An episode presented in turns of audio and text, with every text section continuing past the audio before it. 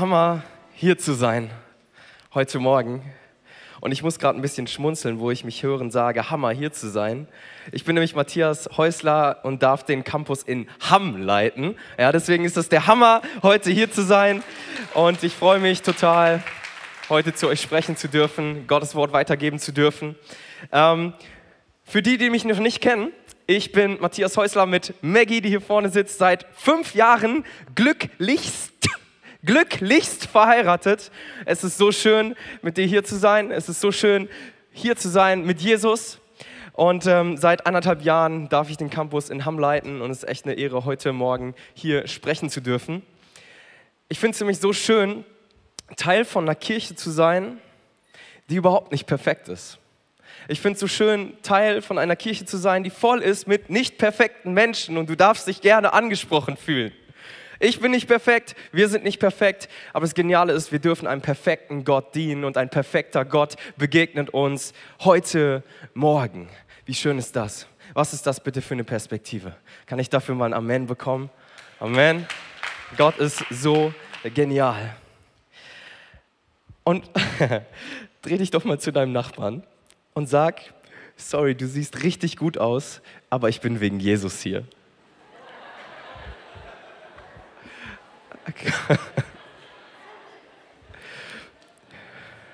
Vielleicht hast du gerade das Date deines Lebens verpasst, es tut mir leid.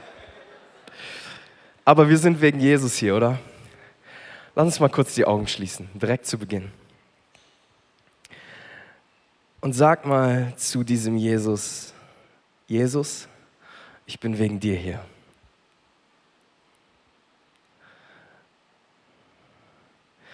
Und ich darf dir einfach zusprechen, wie Jesus dir sagt, mein Sohn, meine Tochter, auch ich bin wegen dir hier. Ihr könnt die Augen gerne wieder aufmachen. Ich finde es so schön, was wir für einen Gott haben, der so gut ist, so viel besser, als wir uns das vorstellen können.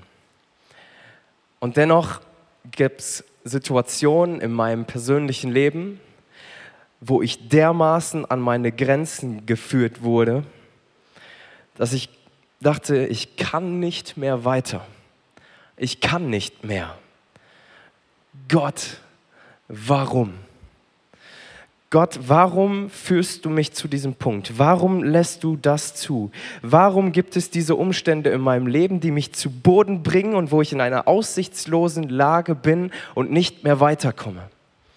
Und ich darf sagen heute Morgen, dass ich einen Gott erlebt habe, der uns da durchführt.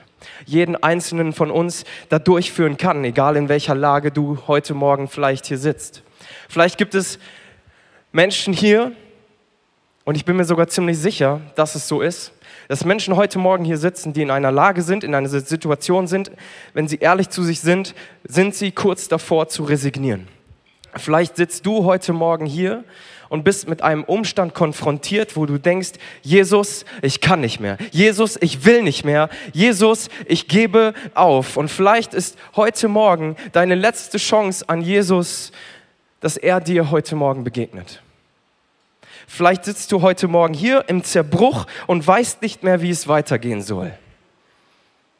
Vielleicht kennst du Jesus auch noch überhaupt nicht und bist heute Morgen hier, weil deine allerletzte Hoffnung dieser Gang in die Credo-Kirche hier in Wuppertal ist. Und du denkst, wenn es einen Gott gibt, wenn es diesen Gott gibt, dann muss er mir heute begegnen.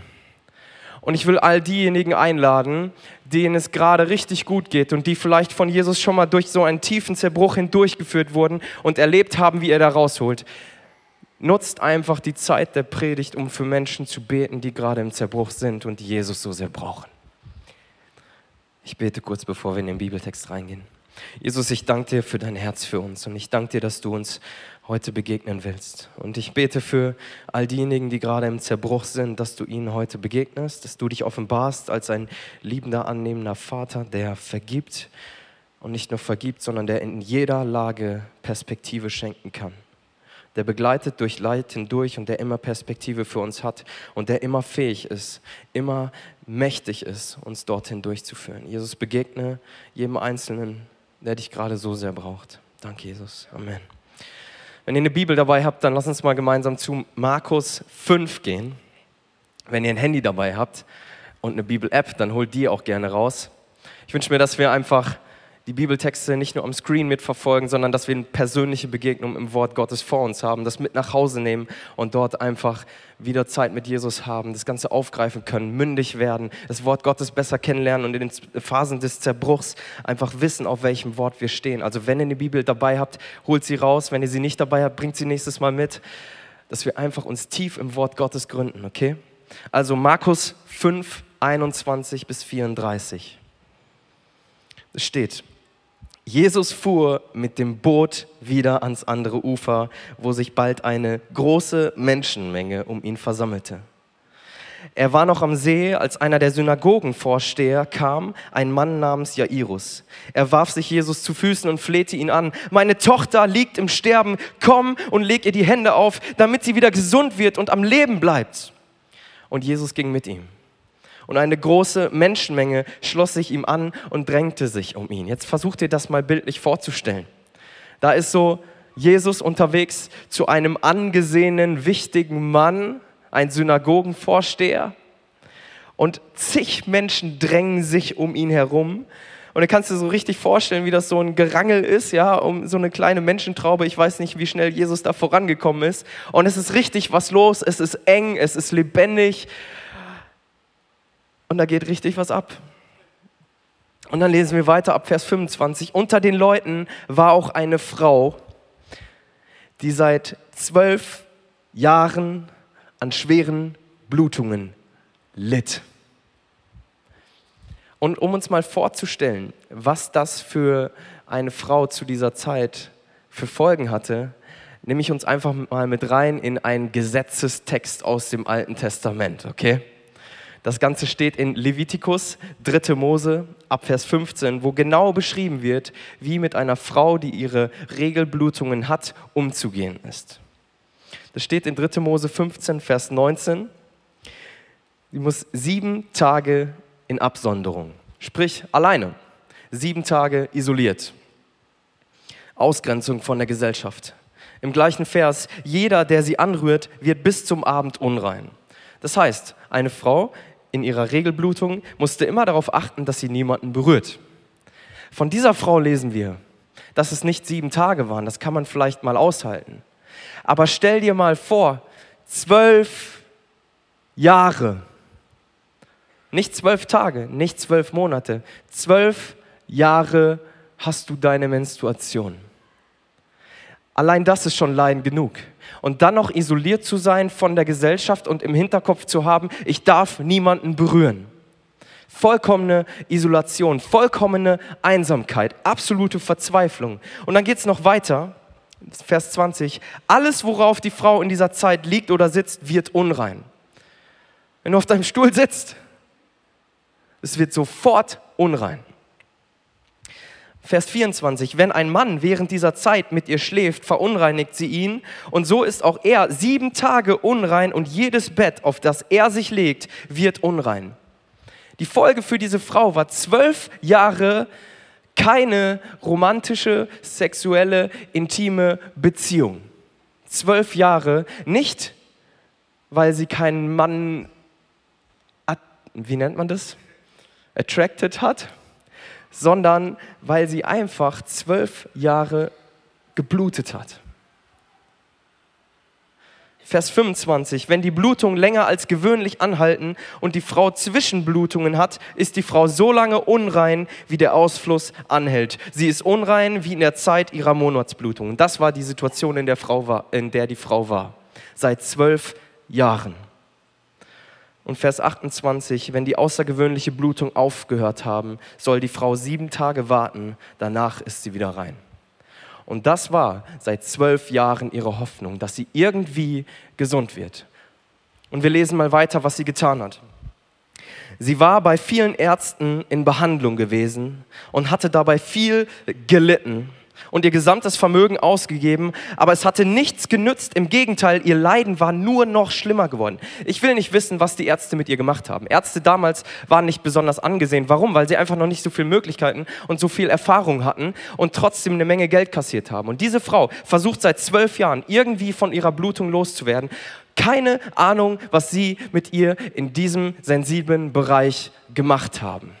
Keine Ahnung, wie sehr sie gelitten hat. Wir können uns das, glaube ich, nicht mal ansatzweise vorstellen, was für ein Leid diese Frau seit zwölf Jahren durchgemacht hat. Bis sie von Jesus hört. Bis zu dem Zeitpunkt, wo sie von Jesus hört, ist sie komplett hoffnungslos. Vers 27. Diese Frau hatte von Jesus gehört. Nun drängt sie sich in der Menge von hinten an ihn heran und berührt sein Gewand. Und was für sie im Hinterkopf klar war, ist, jeden, den ich hier gerade berühre, verunreinige ich. Jedes Mal, wenn ich einen anderen Menschen berühre, breche ich das Gesetz. Ich wende mich gegen die Kultur, die mich bestimmt. Warum? Weil sie keine andere Hoffnung mehr in ihrem Leben hat, außer die Perspektive Jesus. Denn sie sagte sich, wenn ich auch nur sein Gewand berühre, werde ich gesund. Diese Hoffnung hat sie. Und wirklich im selben Augenblick hörte ihre Blutung auf und sie spürte, dass sie von ihrem Leiden geheilt war. Das können wir uns nicht vorstellen, wenn du zwölf Jahre dermaßen gelitten hast und du spürst plötzlich und hast diese Gewissheit, es ist vorbei. Ich bin geheilt. Was macht es mit ihr? Im selben Augenblick merkte auch Jesus, dass eine Kraft von ihm ausgegangen war. Er drehte sich um und fragte die Leute, wer hat mein Gewand berührt? Und seine Jünger erwiderten wahrscheinlich genau das gleiche, wie ich gesagt hätte. Du siehst doch, wie sich die Menschen um dich drängen und da fragst du, wer hat mich berührt? Stell dir vor, Jesus ist unterwegs mit zig Menschen, alle drängen sich um ihn. Er wird die ganze Zeit berührt und plötzlich bleibt er stehen und sagt, wer hat mich berührt? Eigentlich total verrückt. Warum spürt Jesus das? Weil er merkt, wie Kraft von ihm ausgegangen ist, weil ein Mensch mit Hoffnung auf ihn ihn berührt hat. Und der Vater stellt sich zu dem Sohn und wirkt durch Christus in der Frau und heilt sie. Und wir haben es hier mit Jesus zu tun, der sagt an anderer Stelle, ich tue nur das, was ich den Vater tun sehe. Und in dem Moment, wo die Frau ihn berührt, passiert genau das. Der Vater wirkt durch den Sohn. Und sie wusste, was mit ihr geschehen war. Entschuldigung, ich bin ein bisschen übersprungen. Genau. Aber Jesus, Vers 32, aber Jesus blickte in die Menge umher, um zu sehen, wer es gewesen war und zitternd vor Angst trat die Frau vor. Und ich glaube, sie hatte so ein richtiges Wechselbad der Gefühle zwischen, was wird jetzt geschehen? Ich habe gerade unzählige Mal das Gesetz gebrochen, indem ich so viele Menschen berührt und verunreinigt habe. Und die müssen jetzt alle bis zum Abend zu Hause bleiben und sind selber in Absonderung, bis sie wieder rein sind. Ich habe das Gesetz gebrochen und plötzlich wirkt dieser Jesus an mir, der scheinbar so, so mächtig und kraftvoll ist. Was wird mit mir passieren, wenn dieser scheinbare Sohn Gottes, der diese Kraft und Vollmacht hat, merkt, dass ich das Gesetz gebrochen habe? Und so hat sie Angst und zittert. Und gleichzeitig zu spüren, aber er hat mich doch geheilt.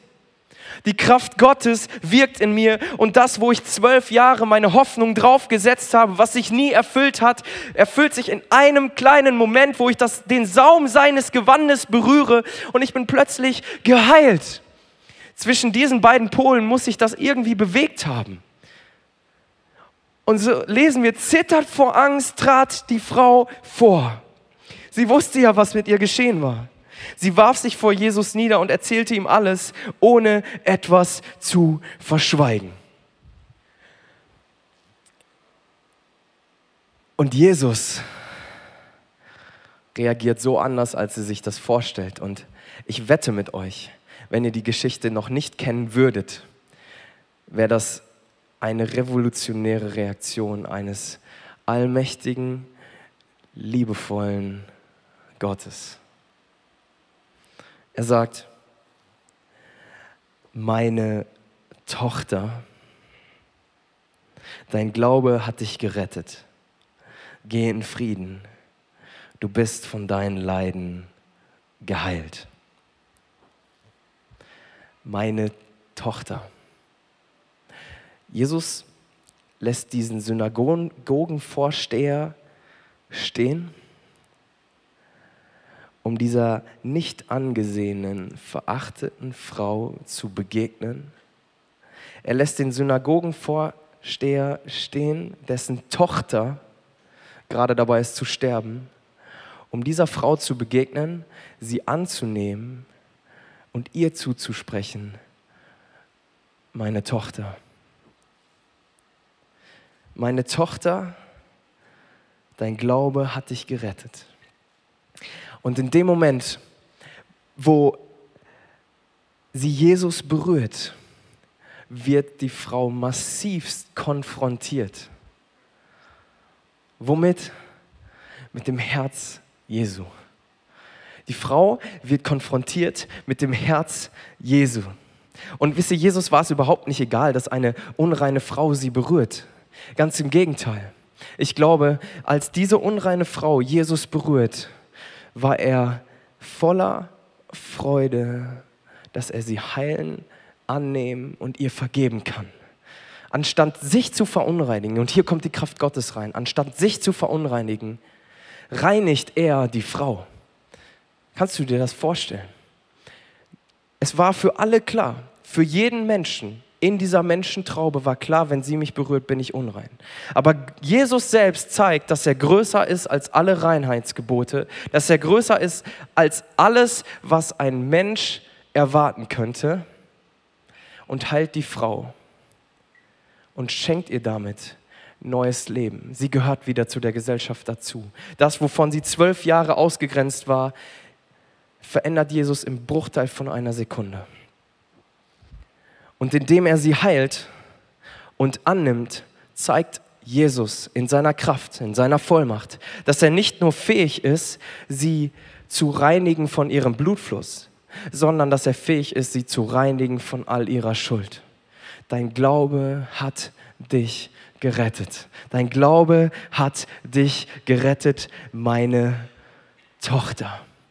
Er will nicht einfach nur in Anführungsstrichen heilen. Jesus ist ein, ein Gott, der sieht dich persönlich, da wo du stehst, in deinem tiefen Leid.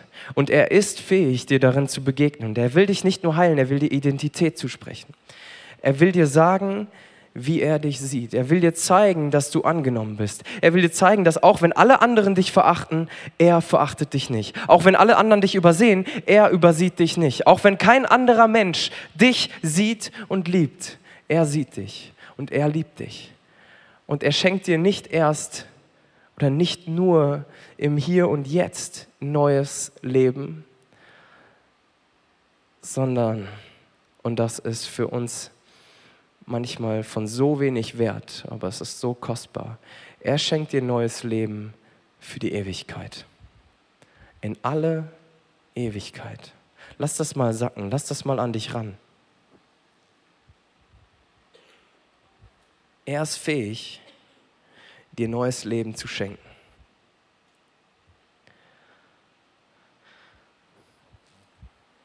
Und damals zu der Zeit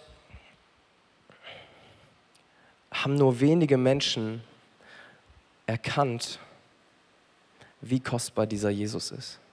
Viele Menschen sind Jesus nachgefolgt, weil er unfassbare Dinge getan hat. Viele Menschen sind Jesus hinterhergelaufen, weil sie sehen wollten, was er tut. Viele Menschen sind ihm gefolgt, aber nur wenige haben verstanden, wie wertvoll, wie kostbar das ist, was er Menschen anbietet, die in totaler Verzweiflung und Perspektivlosigkeit sich von ihm abhängig machen und sagen, Jesus, ich laufe zu dir. Jesus, ich brauche dich. Ich brauche dich mehr, als ich mir jemals vorstellen konnte. Wenige Menschen haben den wahren Wert, die wahre Kraft, die tiefe Liebe und das echte Herz dieses Allmächtigen gesehen.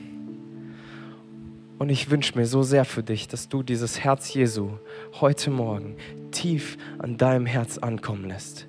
Dass in dem Moment, wo, wo du davon hörst, dass wenn du dich nach ihm ausstreckst, dass dein Herz sich zu seinem bewegt und du plötzlich merkst, wie sein Herzschlag mit deinem immer ähnlicher wird und ihr einfach eine Gemeinschaft habt, die nur Jesus schenken kann. Eine Perspektive in deinem Leben entsteht, die nur er schenken kann. Und es gibt bei Jesus kein, ich bin nicht gut genug. Ich bin nicht wichtig genug. Bei Jesus gibt es nur, will ich zu ihm oder nicht? Will ich wirklich zu diesem Jesus oder nicht? Folge ich ihm mit einer inneren Distanz oder will ich zu ihm, weil ich verstehe, ich brauche ihn wirklich? Jesus, ich brauche dich.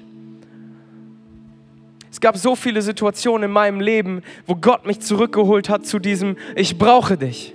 Und das waren die schmerzhaftesten, aber die intensivsten und wertvollsten Erfahrungen, die ich in meinem Leben je gemacht habe. Und ich weiß, wenn du heute hier sitzt und du bist in einem tiefen Loch innerlich, dass dieser Jesus dir da eine Perspektive reingeben kann und du danach so gestärkt daraus hervorgehst, wie du es dir hättest niemals vorstellen können. Warum? Weil ein allmächtiger Gott in deiner aussichtslosen Lage wirken kann. Wenn du heute hier bist und du siehst dich mit deinen Umständen konfrontiert, dann will ich dich ermutigen und herausfordern, konfrontier deine Umstände mit diesem Jesus. Wenn du dich mit deinen Umständen konfrontiert siehst, dann lauf zu ihm und konfrontier deine Umstände mit Jesus. Und ich kann dir versprechen, er wird siegen. Er wird siegen. Wir haben es mit einem Gott zu tun, der sogar den Tod, nicht nur Krankheit, der den Tod besiegt hat. Und wenn du innerlich tot bist, wenn du innerlich tot bist, wenn du dich geistlich tot fühlst, hast du einen Jesus vor dir, der dich wieder zum Leben erwecken kann. Er ist fähig. Er ist fähig. Er ist fähig. Er ist fähig.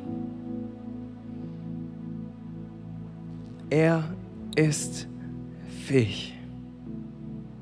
Ich weiß, manchmal ist es so schwer, den Umständen zum Trotz aufzustehen und innerlich dieses, dieses Wort rauszukriegen.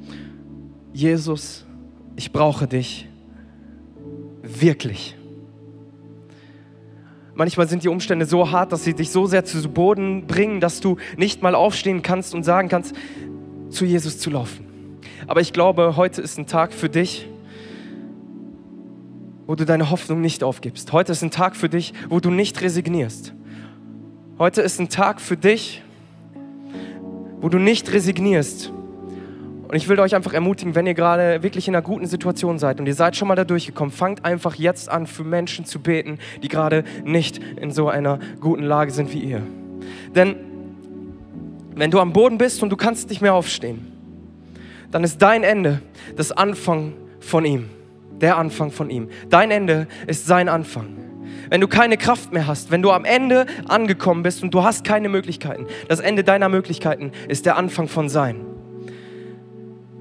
Und es klingt vielleicht irgendwie catchy, aber es ist wahr. Es ist schlicht und ergreifend wahr. Da, wo du am Ende bist, fängt er an. Wenn du merkst, ich kann nicht mehr und du sagst innerlich, ich laufe zu dir, Jesus, weil auch wenn mir alle anderen Umstände entgegenschlagen, mich aufhalten wollen, ich laufe zu dir. Jesus, ich brauche dich so sehr. Er wird dir begegnen. In dem Moment, wo du bei ihm bist und ihn berührst, er wird dir begegnen. Er wird dir begegnen. Das ist meine tiefste Überzeugung und Hoffnung. Warum? Weil ich es erleben durfte. Und weil Gottes Wort es hier ein für alle Mal klar macht. Auch wenn mich alle aufhalten wollen, ich laufe zu Jesus. Auch wenn mir alles entgegensteht, ich laufe zu Jesus. Auch wenn Freunde, Familie, alle mich dafür ausgrenzen, wenn ich plötzlich an diesen Jesus glauben würde und ihm nachlaufen würde, ich laufe zu Jesus. Auch wenn mich alle dafür verachten. Ich laufe zu Jesus. Auch wenn ich keine Kraft mehr habe. Ich laufe zu Jesus. Ich gebe diesen Glaubensmut jetzt nicht auf. Ich laufe zu Jesus. Ich laufe zu ihm. Und ich lasse mich von nichts entmutigen. Ich laufe zu Jesus.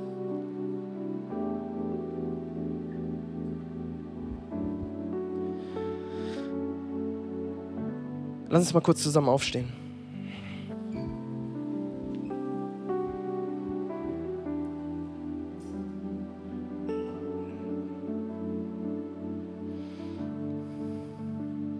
Komm, betet weiter einfach für die Leute, die Jesus gerade so besonders brauchen, die ihn so sehr brauchen. Betet einfach für sie. Und wenn du gerade merkst, ich brauche diesen Jesus, in deiner aussichtslosen Lage, wo du keine Perspektive, keine Hoffnung mehr hast, dann entscheide dich jetzt, dass du zu ihm läufst, dass du Schritte auf ihn zumachst. Und wenn du merkst, dass diese Menschentraube so eng ist, dass du Dinge tun musst, die du sonst nicht machen würdest, bleib bei dieser Entscheidung. Ich laufe zu Jesus. Auch wenn der Widerstand so groß ist, ich laufe zu Jesus. Ich brauche diesen Jesus. Ich brauche diesen Jesus, der mir neue Perspektive gibt, der mich annimmt als, meine Tochter, als seine Tochter, als sein Sohn. Ich brauche diesen Jesus, der mir meine Schuld vergibt, weil ich so verloren bin ohne ihn. Ich brauche diesen Jesus und ich laufe zu ihm. Mach das einfach fest. Sprich ihm das zu.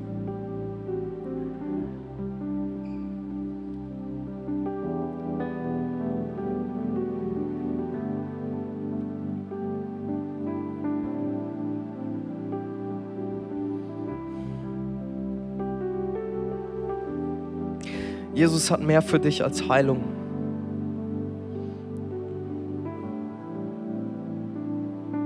Aber die hat er auch für dich. Jesus hat mehr für dich als Ermutigung, aber die hat er auch für dich. Aber das Kostbarste, was Jesus dir schenkt, in den Momenten, wo er dich in solche Situationen hineinführt, in den Momenten, wo, wo er zulässt, dass du am Boden zerstört bist, ist sein größtes Geschenk an dich, dass du seine Liebe erfährst dass du seine Annahme erfährst, dass du seine Kraft erfährst. Denn wenn es uns immer nur gut geht, brauchen wir kein Wunder. Dass du dich in seine Abhängigkeit begibst, dass du seinen Wert erkennst, wie kostbar er ist, dass du erkennst, was er für dich gegeben hat und dass deine Beziehung zu ihm so vertieft wird, wie es sonst nie möglich gewesen wäre wenn Jesus so etwas zulässt. Zwölf Jahre Blutung. Wenn Jesus so etwas erlaubt oder manchmal sogar bewusst da reinführt, dann ist er immer, immer, immer, immer fähig, dich da auch wieder rauszuholen.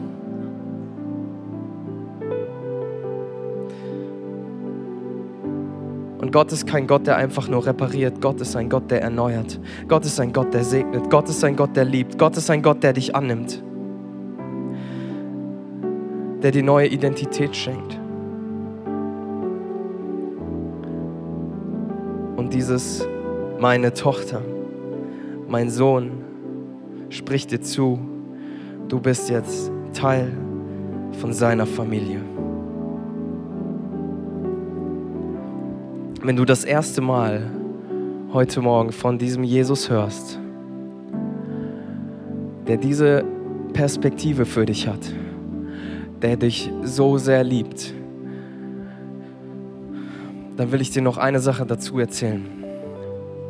Jesus ist mehr als ein guter Lehrer.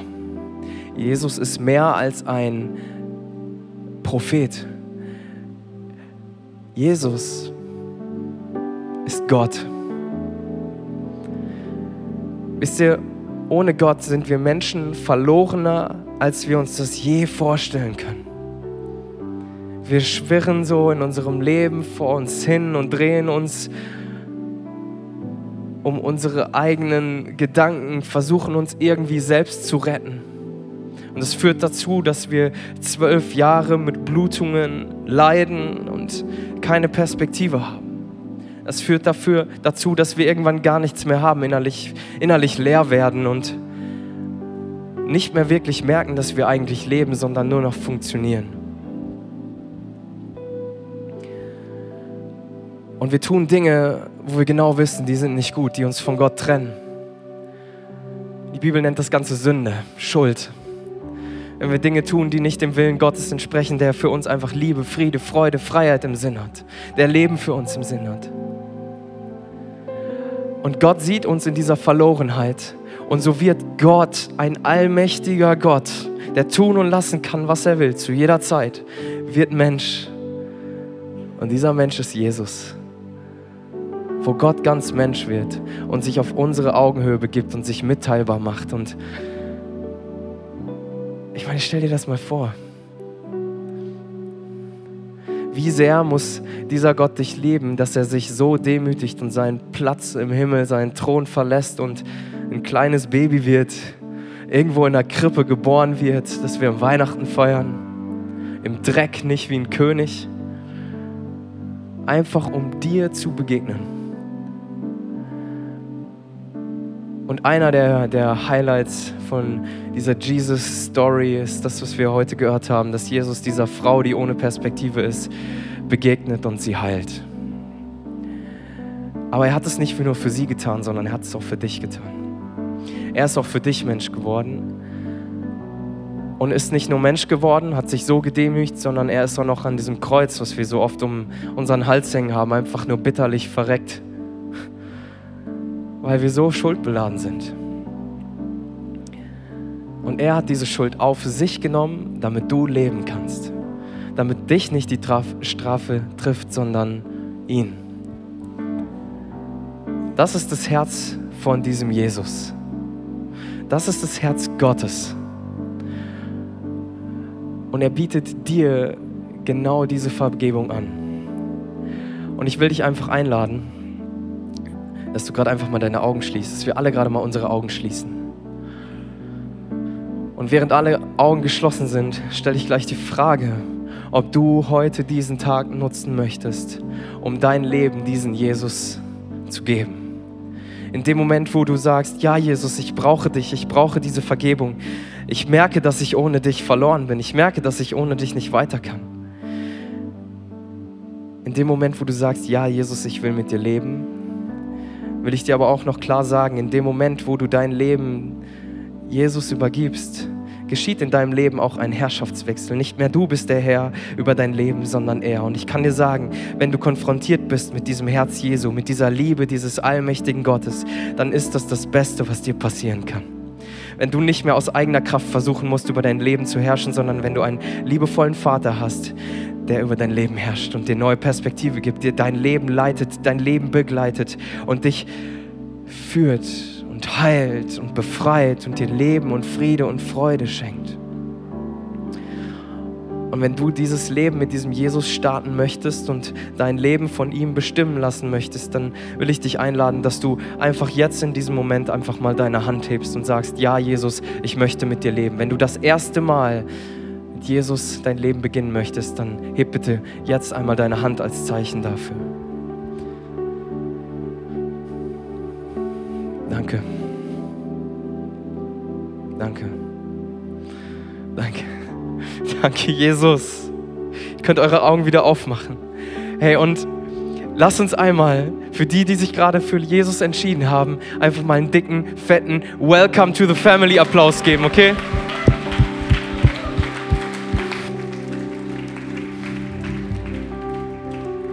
Wisst ihr, was gerade passiert ist? Ein Mensch wurde gerettet für die Ewigkeit. Ey, das hat doch mehr Applaus verdient, oder? Für diesen Jesus. Jesus ist so gut. Und ich will euch einladen, hört nicht auf, füreinander zu beten. Seid füreinander da. Liebt einander so, wie Jesus euch geliebt hat. Und jetzt gehen wir einfach in eine Zeit des Lobpreises rein, wo wir Gott zusingen und ihm danken für den, der er ist. Er ist Alpha und Omega. Er ist der Anfang und das Ende. Er ist derjenige, der regiert. Er ist derjenige, der herrscht. Und er herrscht in Liebe und Annahme und gibt uns eine neue Identität. Let's go.